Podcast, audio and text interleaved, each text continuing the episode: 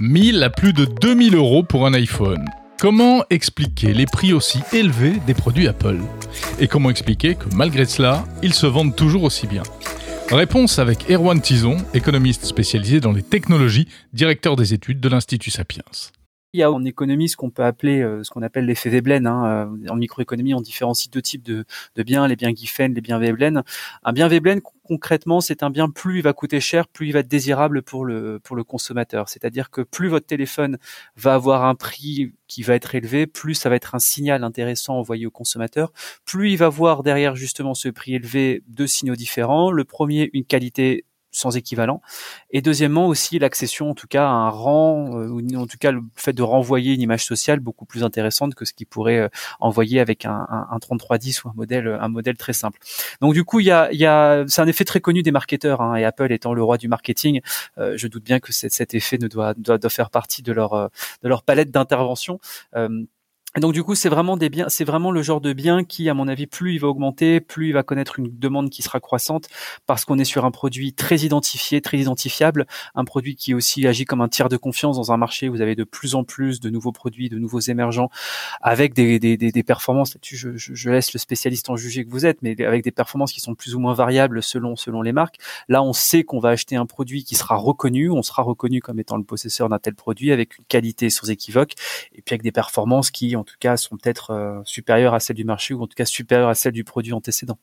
Oui, c'est un produit statutaire, l'iPhone. Oui, c'est comme le fait de, de, posséder une Porsche. Vous savez, quand vous discutez avec des concessionnaires Porsche, ils vous disent que les gens ici ne viennent pas acheter une voiture, ils viennent acheter du rêve, ils viennent acheter le rêve de toute une vie. Le, on est un petit peu pareil avec l'iPhone, si vous voulez. C'est la, la, démocratisation justement d'une certaine forme de luxe.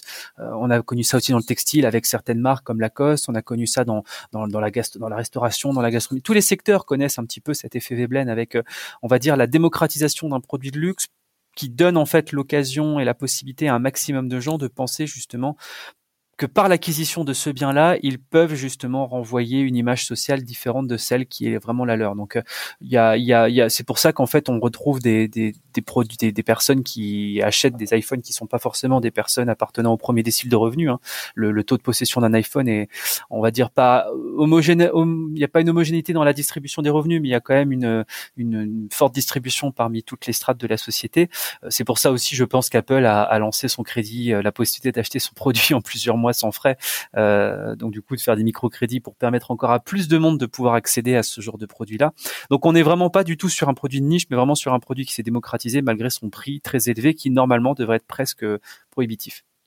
Mais alors, est-ce qu'on peut comparer l'iPhone à un produit de luxe, à un sac Vuitton, à une, une Rolex, euh, ou bien c'est autre chose? Je pense que l'iPhone, effectivement, ou en tout cas les produits Apple, peuvent être considérés comme étant la, la Rolex de, de, de, de, de la téléphonie, c'est-à-dire un produit qui d'apparence est hyper luxueux, très demandé, avec effectivement une possession qui, qui, qui est similaire à celle d'un produit de luxe, mais qui n'est pas forcément euh, la, plus efficace ou qui n'est pas forcément la, la, la, plus performante sur tous les points. Euh, vous savez, c'est toujours, c'est toujours, euh, c'est toujours assez, euh, quand on, en microéconomie, quand on parle de démocratisation du luxe, quelque part, on parle parle presque d'un oxymore en fait, parce que le, luxe normalement n'a pas vocation à être démocratisé. Euh, vous avez beaucoup de personnes qui étaient des, ça on est plus dans le volet sociologique, mais vous avez beaucoup de personnes quand la marque Lacoste a commencé à se démocratiser, euh, beaucoup de personnes euh, d'un certain niveau de vie, d'un certain revenu, ont arrêté, ont arrêté d'acheter des, polos et des chemises Lacoste parce qu'ils ne voulaient pas justement avoir un produit qui soit totalement démocratisé. Dans le milieu de la tech, le milieu de la tech est différent des autres secteurs économiques, mais on a quand même des marqueurs qui sont relativement communs. Hein. De ce point de vue sociologique-là, très important. Je pense qu'il est similaire. Le point de vue marketing joue aussi sur le côté Apple. Les pubs Apple ne vous font plus que la, promotion justement de, des performances du téléphone, mais vous avez aussi l'idée du lifestyle qui est vendu derrière. Euh, quand vous avez votre Apple, vous avez votre Apple Watch, vous avez votre MacBook, vous avez votre MacBook Air, enfin vous avez toute une, toute une bientôt des lunettes, vous avez peut-être les Apple Car également qui sont en, qui sont, euh, qui sont en cours de développement. Vous avez en fait toute une idée. Vous achetez Apple de A à Z et vous faites partie de votre écosystème qui en plus quelque part, si j'ai bien compris, vous rend relativement captif parce que quand vous avez des produits Apple, c'est très difficile de les fusionner avec des produits d'autres, euh, avec un autre iOS. Donc du coup, vous appartenez à une communauté. On vous vend une communauté Apple plus qu'on vous vend le, le, simple fait de pouvoir téléphoner et de surfer en ligne. Et c'est pour ça d'ailleurs que la communication d'Apple s'oriente énormément vers euh, le lifestyle. Euh, on invite à Cupertino non plus seulement des journalistes tech, mais des journalistes de la presse féminine, du monde du luxe, de, de la presse lifestyle précisément. Euh, c'est toute cette mécanique-là en fait. Oui, mais c'est ça qui est intéressant, c'est quand le, c'est quand le lifestyle rencontre justement la tech, parce que moi j'ai toujours en, j'ai toujours en tête cette conférence de Steve Jobs quand il annonce justement le, le, le, le premier iPhone, hein, en présentant ça comme une révolution, euh, en faisant aussi même son autocritique et des petites blagues sur le, le, stylet qui n'avait pas forcément marché dans les précédentes révolutions. On était là sur une innovation, pas de rupture, mais on était vraiment sur quelque chose de, de, de fondamental. Euh, le fait de faire une keynote tous les ans, tous les 18 mois, tous les deux ans, justement présentant un nouveau projet qui foncièrement n'innove pas forcément par rapport à son prédécesseur, mais en faire un événement mondial. Je regardais le, la keynote d'Apple était un des événements les plus suivis dans le monde. Ça, ça, dit quand même quelque chose. On ne vend plus justement un simple produit téléphonique, on vend plus simplement une simple innovation. On peut commander, euh, un, on vend plus seulement un iPad, un, un, pad touch. On vend vraiment en fait un, un comme s'il y avait un avant et un après à chaque sortie d'iPhone.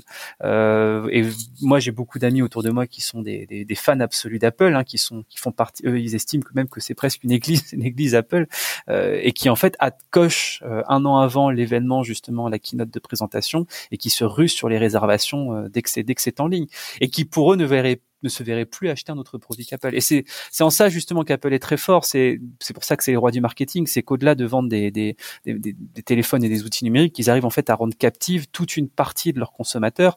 Et ça, je pense qu'il y a beaucoup beaucoup de marques qui leur envient cette euh, ce pan-là de leur activité. Alors précisément, pourquoi est-ce que euh, d'autres marques euh, qui essayent de faire pareil, hein, on a vu Samsung euh, adopter un peu cette stratégie avec une montée des prix sur certains de ses produits, pourquoi est-ce que les autres marques n'y arrivent pas forcément? Il y a, en économie numérique, il y a un principe qui est bien connu justement des innovateurs, qui est celui du winner takes all. Euh, il, y a, il, y a, aussi l'idée un petit peu de la marque pionnière. Euh, Apple a été le pionnier là-dessus sur les smartphones. Apple est le premier sur le côté lifestyle, et on préférera toujours l'original à la copie.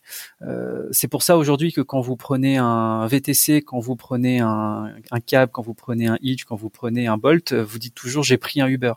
Euh, c'est le, le, le, winner takes all fait que l'entreprise qui alors c'est pas souvent le pionnier, mais là pour le coup Apple est à la fois le pionnier et à la fois le le, le, plus le, plus grand gagnant sur ce secteur-là, transforme en fait son son transforme en fait comment dire le, son sa marque devient un nom commun qui est là en fait pour définir tous les produits liés à ce marché-là. Et donc du coup ça va être très difficile à mon avis de pouvoir copier euh, de pouvoir copier Apple, de pouvoir les surpasser sur leur propre terrain, tant ils ont toujours un voire deux trains d'avance sur la plupart de leurs concurrents. La plupart de leurs concurrents auraient plutôt tendance à se différencier, c'est ce qu'essaye de faire un petit peu ce que j'ai pu voir dans différentes pubs Google justement sur la plupart de ces euh, de ces euh, de ces de ces outils qui a priori sont beaucoup imperformants mais en tout cas ils essaient d'imprimer une autre marque.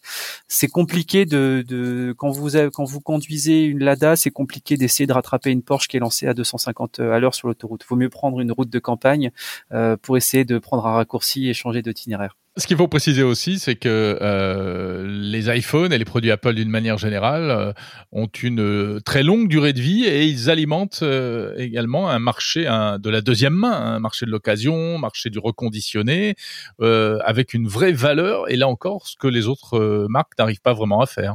Oui, c'est ce qui fait partie aussi du, du charme, c'est-à-dire que le, le, ce, ce, côté produit de luxe, justement, il se joue aussi sur le produit de luxe en seconde main.